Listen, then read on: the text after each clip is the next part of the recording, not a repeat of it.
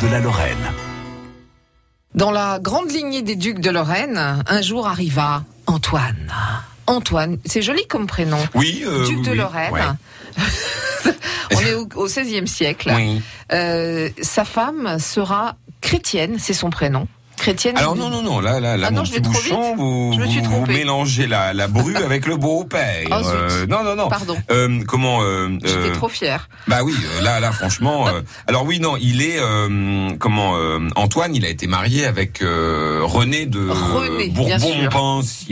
Euh, ils ont eu plusieurs enfants, dont notamment François. Euh, François euh, de Premier de Lorraine. de Lorraine, euh, oui, François Ier, qui tombe quasiment en même temps que l'autre François Ier, euh, roi de France, sauf que c'est la génération d'après, puisqu'il est né en 1517. Vous voyez bien, euh, François Ier en 1515, il a 25 ans déjà. Enfin, une François Ier de. France. De France. Et plus âgé, enfin, est né avant. Même si, François alors, c'est vrai qu'il a un peu le même look. Euh, il a un peu le même look, François Ier de Lorraine, parce que c'est la, la grosse mode, vous savez, de, de la barbe.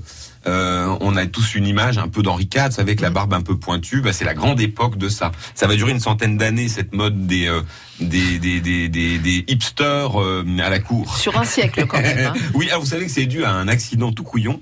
Euh, c'est dû à c'est dû à, à la coquetterie de François Ier. Vous savez que François Ier était un grand coureur. Il a même chopé quelques petites coquetteries à force de courir les dames de la cour qui visiblement n'étaient pas forcément des parangons de vertu. Tout ça pour dire que il était plutôt beau gosse.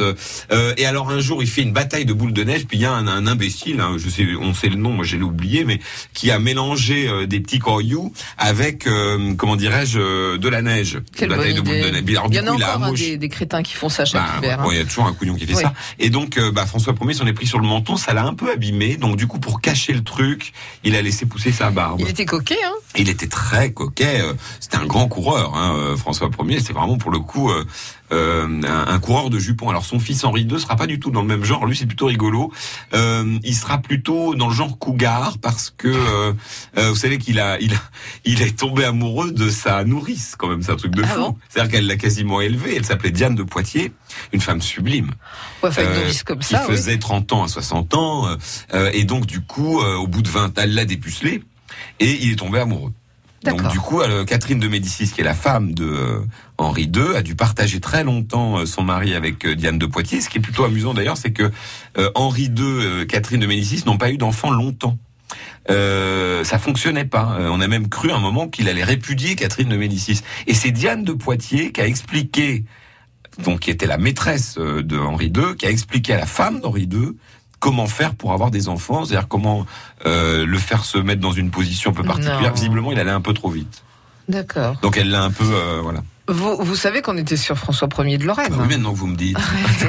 Donc, euh, Ah bah, Henri II, euh, on n'est pas très loin, Ah. parce qu'Henri II va avoir une euh, une grosse influence sur la vie de, alors pas de François Ier, parce que vous, on verra que François Ier de Lorraine meurt jeune, oui. mais il aura une grande influence sur la femme de François Ier, la fameuse chrétienne de Danemark. Et on revient, mesdames, messieurs, on revient au Dans sujet qui nous occupe depuis dix ans maintenant, les duchesses de Lorraine, puisque chrétienne de Danemark, bah, il va carrément lui claquer le museau, euh, verbalement, je veux dire, euh, là où elle pensait avoir un rôle dans l'histoire, euh, Henri II va lui dire non, non, non, et il va carrément lui prendre son gamin. Vous allez voir, c'est, on n'est pas loin de Game of Thrones.